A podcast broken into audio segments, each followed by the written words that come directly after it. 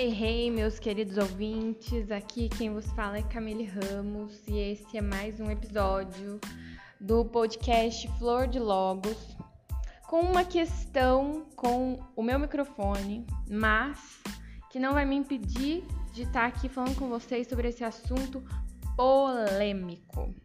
Polêmico é o nome da nova série porque eu me dei conta que preciso falar de assuntos polêmicos para que haja esclarecimento mais é, significativo nas nossas vidas, nas nossas ações. E aí, de cara, eu já vou pedindo desculpa pelo barulho. É, aqui não, não tô conseguindo fazer a gravação pela manhã, onde o silêncio prevalece mas vou estar tá fazendo esse, esse podcast aqui para debater sobre um assunto muito polêmico e que está me incomodando muito. Quero falar sobre isso, sobre sexo. Isso mesmo, sobre sexualidade e a Bíblia. Então, um especial aí para quem se diz crente, cristão, evangélico, gospel, católico ou para alguém que curte aí o Deus da Bíblia. Esse podcast vai ser para você.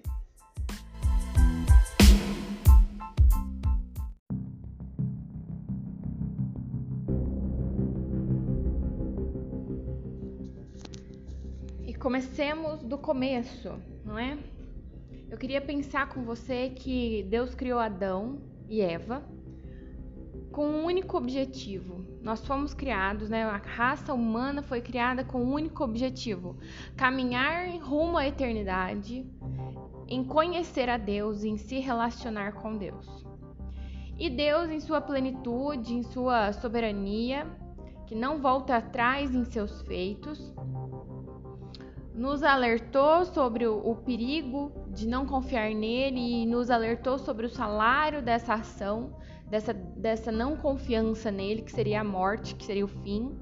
E isso nós chamamos de pecado. Então, aqui, para você aprender, nunca mais esquecer, pecado não é um desvio na sociedade, não é um crime, não é um erro. O pecado é tudo aquilo que te separa de Deus. É tudo aquilo que te separa da eternidade conhecendo a Deus. É tudo aquilo que impede você de viver aquilo que você foi criado para viver.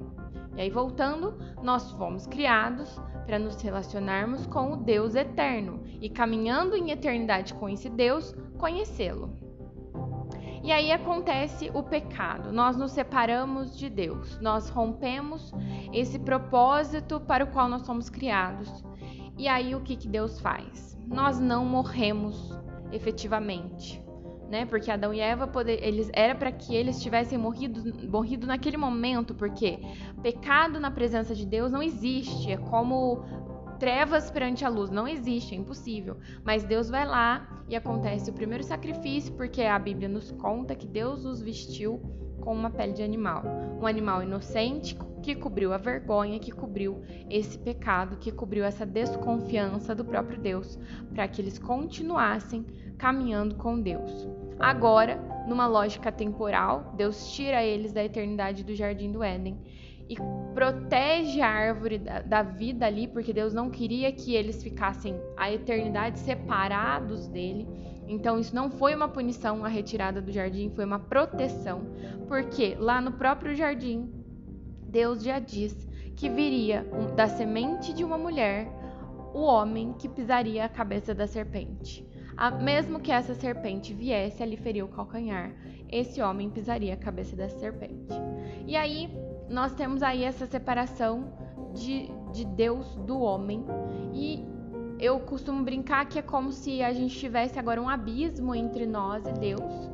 E aí Deus faz um movimento de mandar uma carta, né? Hoje nós temos aí a virtualidade para nos, nos exemplificar melhor.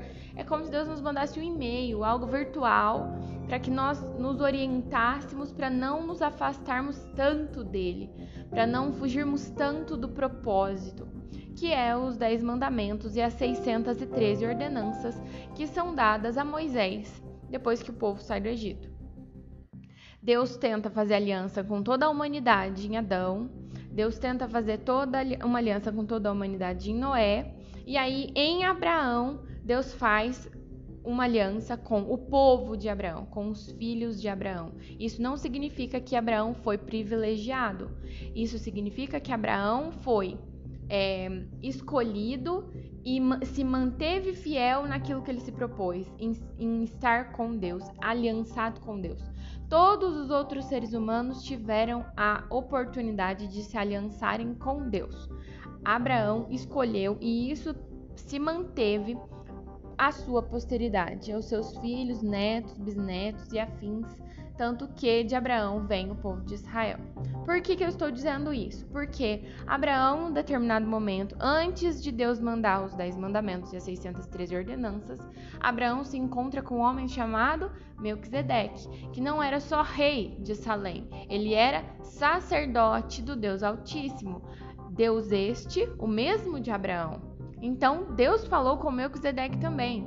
E Abraão se encontra com ele e oferece ali dízimo a Melquisedeque, um movimento que foi estipulado somente depois com Moisés no deserto.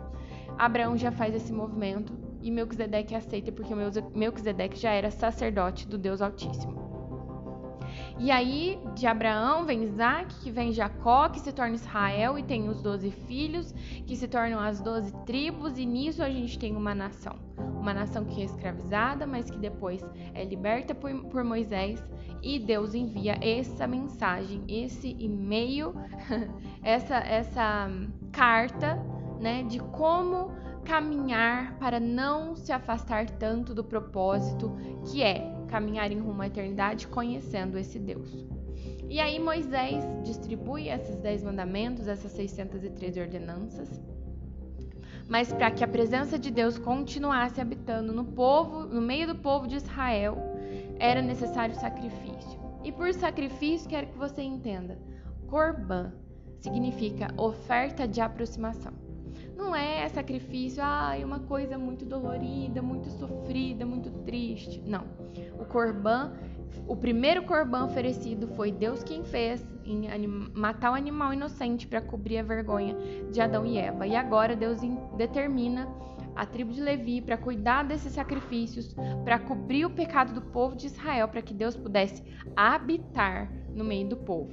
Então, se você pesquisar aí no Google, você vai ver a disposição das doze tribos em volta da tenda da aliança, em volta do tabernáculo de Deus, em que a presença de Deus descia como fumaça ali no Santo dos Santos mesmo, pra, e, e se mantinha ali cuidando do povo. Essa presença só podia chegar ali quando o sangue do sacrifício era aspergido sobre o propiciatório. O que é o propiciatório? É essa troca de lugar. É o inocente que toma o lugar do pecador. É o pecador que se coloca no lugar do inocente. E aí, por isso, por estarmos inocentes, mediante o sangue dos, dos inocentes, dos cordeiros, dos bois, das pombas, Deus podia habitar no meio do povo de Israel. E foi assim durante muitos anos, Deus habitando no meio do povo de Israel mediante essa oferta de sacrifício, oferta de aproximação, que cobria a vergonha. E aí o que acontece? São 613 ordenanças, né, gente? 10 mandamentos. E se você acertasse 612 ordenanças, mas falhasse em uma, todas as outras elas eram anuladas. Isso mostra a nossa incapacidade de caminhar em direção à eternidade com o pecado. Por isso, Deus faz o movimento inverso. Ele vem em direção ao homem. Não é o homem que vai em direção a Deus no cristianismo. É Deus que vem em direção ao homem. E esse Deus se abstém do seu poderio, da sua soberania, da sua glória e se torna o quê? Feto. Se torna lá uma substância informe dentro do ventre de uma mulher, uma mulher mortal, uma mulher pecadora. E dessa semente da mulher nasce Jesus, que é aquele homem que Deus anunciou lá em Gênesis 3 que pisaria a cabeça da serpente. Com isso, com essa atitude de Deus em se tornar humano, ele mostra como um homem, e por isso Jesus é chamado de segundo Adão, ele mostra como, se, como seria um homem caminhando com Deus, rumo à eternidade, conhecendo esse Deus. Então, tudo que Jesus faz aqui na terra não é porque ele era Deus, Ele era Deus, mas ele se absteve de todo o poder que ele tinha. Ele se tornou homem, servo, submisso. Submisso a quem? Ao Espírito. Ele é batizado nas águas. O Espírito desce sobre ele e é por causa do relacionamento dele com o Espírito que ele consegue caminhar com Deus e por isso sinais e maravilhas o acompanhavam. E Jesus faz o quê? Jesus se torna a oferta de aproximação. Jesus, nesse desejo em ter a eternidade conosco, caminhando conosco e conhecendo a pessoa de Deus e nos conhecendo, ele se torna a oferta de, de sacrifício, ele se torna a oferta de, de aproximação, tomando para si o lugar do pecador e dando para nós esse lugar de inocente. E desse lugar de inocente, que nós recebemos através da morte de Jesus na cruz é que hoje, por causa de Jesus e por isso ele é o único mediador entre Deus e os homens, lembra que eu falei que é como se houvesse um abismo? Nesse abismo agora existe uma cruz e essa cruz faz ponte para que nós chegássemos, che... essa não perdi aqui a conjugação do verbo. Essa cruz é o que permite que nós cheguemos a Deus e caminhemos com Ele em rumo à eternidade em relacionamento, conhecendo a esse Deus. E tudo isso porque eu estou falando de sexualidade. Por que, que eu fiz esse contexto do evangelho para falar de sexualidade? Porque o povo de Israel não conseguiu caminhar com Deus usando a carta que Deus mandou, que era o Pentateuco, os Dez Mandamentos, a Torá de Deus. O povo de Israel se desviou povo de Israel se corrompeu e o povo de Israel criou ritos e, e tradições em cima do propósito de Deus que era ter um relacionamento conosco. E hoje a mesma coisa continua acontecendo. Hoje nós criamos ritos, nós criamos tradições em cima do que Deus tinha como propósito, que era conhecê-lo, caminhar com ele no rumo à eternidade, conhecendo-o. E aí isso me, me entristece porque hoje nós estamos tão saturados de tradições e ritos, nós estamos tão, é, tão saturados de moralismo que nós perdemos a essência do que é o relacionamento com Deus, que diz de um relacionamento íntimo. E aí eu quero dizer para você, todos os relacionamentos que você tem na sua vida, eles simbolizam, eles apontam o tipo de relacionamento que Deus quer ter com você. Isso inclui a sua sexualidade. Isso inclui a sua identidade de gênero e isso inclui a sua orientação sexual. Então, se você se sente atraído por homens ou por mulheres, se você se identifica como homem ou mulher ou não se identifica, isso tudo está dizendo de algo que simboliza, que remete o relacionamento que Deus quer ter conosco. E por que eu estou dizendo isso? Porque quando Deus cria homem e mulher, o sexo masculino e feminino, ele está dizendo de dois diferentes que se unem numa união perfeita, num, numa combinação, num encaixe completo, perfeito, gerador de vida, com potencial de gerar vida. Ele diz disso do sexo entre homem e mulher, com a capacidade de gerar vida, esse encaixe perfeito, essa junção de corpos. E o que, que ele diz? Se tornaram uma só carne e de uma só carne vem outra vida. Esse potencial de vida, esse potencial de união que é para a eternidade, e isso é o casamento para Deus, né? Casamento para Deus é a união de um homem e uma mulher que se unem perfeitamente nesse encaixe de corpos para se tornarem uma só carne, para gerar, em nome do poder da vida. É isso, isso é casamento, é para a eternidade. Não é para se divorciar daqui cinco anos. Não é para se unir antes de entender o que é o casamento, que significa eternidade, caminhar juntos, se conhecendo pela eternidade. Porque hoje nós estamos tão saturados de moralismo, nós estamos tão saturados de ritos e tradições que essa essência se perdeu. As pessoas se casam em nome do, do, da festa social, que é o casamento, que são os enfeites, que é o save the date, que são a produção fotográfica e de vídeo.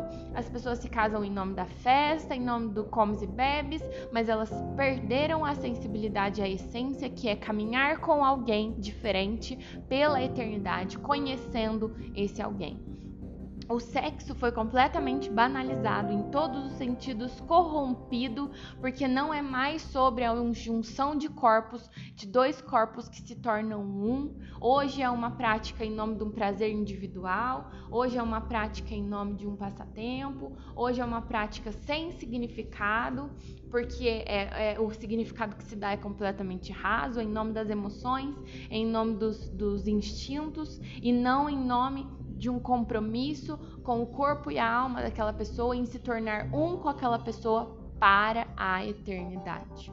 E quando isso se corrompe, nós temos uma geração que não entende o tipo de relacionamento que Deus quer ter conosco. Por isso a gente vê pessoas que namoram e desnamoram, atam e reatam relacionamentos e desfazem relacionamentos porque não conseguem entender a simbologia dos relacionamentos, na, nesse lugar que Deus gostaria, que Deus quer se relacionar conosco e é o lugar para o qual nós fomos criados. Não adianta você querer, fugir para nenhum lado, porque a, a, nossa liberdade ela habita em sermos aquilo que nós fomos criados para ser. Então nós somos criados para nos relacionarmos eternamente com Deus. Nós somos criados para caminharmos rumo à eternidade, conhecendo esse outro Deus. E isso, gente, não tem para onde fugir. Nossa liberdade habita em sermos aquilo que nós fomos criados para ser. Dentro disso, dentro de todo esse raciocínio, dentro de toda essa corrupção que nós vivemos hoje na nossa sociedade, eu quero provocar você a pensar que todo o nosso discurso sobre sexo, ele está errado. Todo o nosso discurso sobre sexualidade, ele é moralmente embasado, mas ele não é biblicamente embasado, porque quando nós entendemos que todos os nossos relacionamentos eles apontam para Deus, eles apontam para o tipo de relacionamento que Deus gostaria de ter conosco, nós vamos para a essência desses relacionamentos. E aí eu vou pensar, o que é a paternidade para Deus? O que é a maternidade para Deus? o que é o casamento para Deus, o que é o sexo para Deus e como ele simboliza essa união de corpos em que Jesus, né, se, se rasgou completamente, sangrou para que nós pudéssemos nos unir perfeitamente com Deus. Que, que movimento é esse? A partir do momento que nós entendemos, todos os nossos relacionamentos eles são ressignificados, porque nós nos norteamos pelo tipo de relacionamento que Deus quer ter conosco. Caminhar com o outro é difícil. Você conviver com o diferente é muito complicado, mas é aí que habita a beleza. Em caminhar com alguém diferente de você te provoca a novos desafios, provoca você resolver questões que são suas e muitas das vezes a gente mistura e acaba colocando a culpa no outro, igualzinho Adão e Eva fizeram, porque nós não conseguimos perceber, nós não conseguimos trazer a essência de que um relacionamento ele existe para que eu conheça o outro e para que o outro me conheça, não para que eu seja aprovado ou amado pelo outro, não para que eu seja acolhido pelo outro, mas porque esse tipo de movimento dentro do relacionamento simboliza o tipo de relacionamento que eu quero ter com Deus, que não é um Deus que julga, porque se ele quisesse a gente seria uma raça exterminada, mas não é, ele nos criou para sermos para nos relacionarmos com ele. E é para isso que nós vivemos. Nós vivemos para nos relacionarmos com as pessoas. Mas a forma que Deus quer que nós nos relacionemos é uma forma em santidade, é uma forma em plenitude, em eternidade, e não da forma corrompida, rasa e líquida que nós nos relacionamos hoje. Quando você se der diante da diferença do outro, diante da dificuldade do outro, diante da angústia do outro, acolha como você acredita que Deus acolheria. E aí você também vai poder experimentar desse acolher, desse cuidar de Deus para com você. Olhe para os seus relacionamentos e manifeste Deus nos seus relacionamentos. Olhe para as pessoas à sua volta. Não interessa o quão é, malucas, esquisitas e diferentes elas possam ser, mas se dedique ao relacionamento da forma que Jesus se dedicaria, que é de corpo, alma e espírito e em ligação ao, com o Pai. Não tem jeito de nós nos relacionarmos plenamente com as pessoas se nós não estivermos nos relacionando com Deus. E é por isso que eu acredito que a cruz é uma linha vertical e uma linha horizontal, porque cristianismo diz sobre nos relacionarmos com o Pai, Deus Pai, mas também diz de nos relacionarmos com os outros. Jesus não caminhou sozinho, ele caminhou com doze, sem contar os outros. Eram doze próximos e eram três íntimos. Jesus caminhava com pessoas, caminhava com diferentes. Se você for lá ver a, a, a história de cada um dos seguidores de Jesus, dos doze apóstolos, você vai ver que era um mais atrapalhado que o outro. Um era político, o outro era, era cobrador de impostos, o outro era um pescador caipira.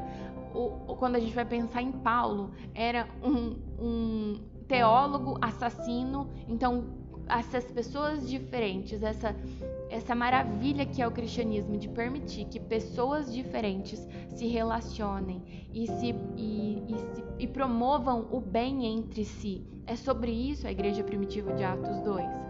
Se você não conseguir entender que o seu relacionamento com Deus, ele vai espirrar no seu relacionamento horizontal com as pessoas e vice-versa, o seu relacionamento horizontal com as pessoas ao seu redor vai espirrar, vai dizer do seu relacionamento com Deus. Se você não conseguir entender isso, meu querido, você não entendeu nada do que é a palavra, você não entendeu o evangelho, você não sabe viver o reino, você não entendeu o que Jesus veio fazer. Ressignifique os seus relacionamentos. Fale sobre sexualidade. Se você não entende, se você não consegue entender o peso da sexualidade, desse relacionamento afetivo, amoroso, de se conectar a outro corpo, pode me chamar, vamos falar sobre isso, mas entenda que é uma via de mão dupla, é vertical e horizontal. O que diz respeito a você e o seu irmão diz respeito a você e Deus. E esse é o episódio do, da série Polêmico porque é para causar polêmica mesmo. Eu espero ter causado mal estar aí e estou aqui esperando você vir me contar como isso te mexeu, como isso te balançou e como isso te provocou a crescer, porque a ideia é essa, que nós cresçamos em graça e em conhecimento. Obrigada por me escutar e até a próxima.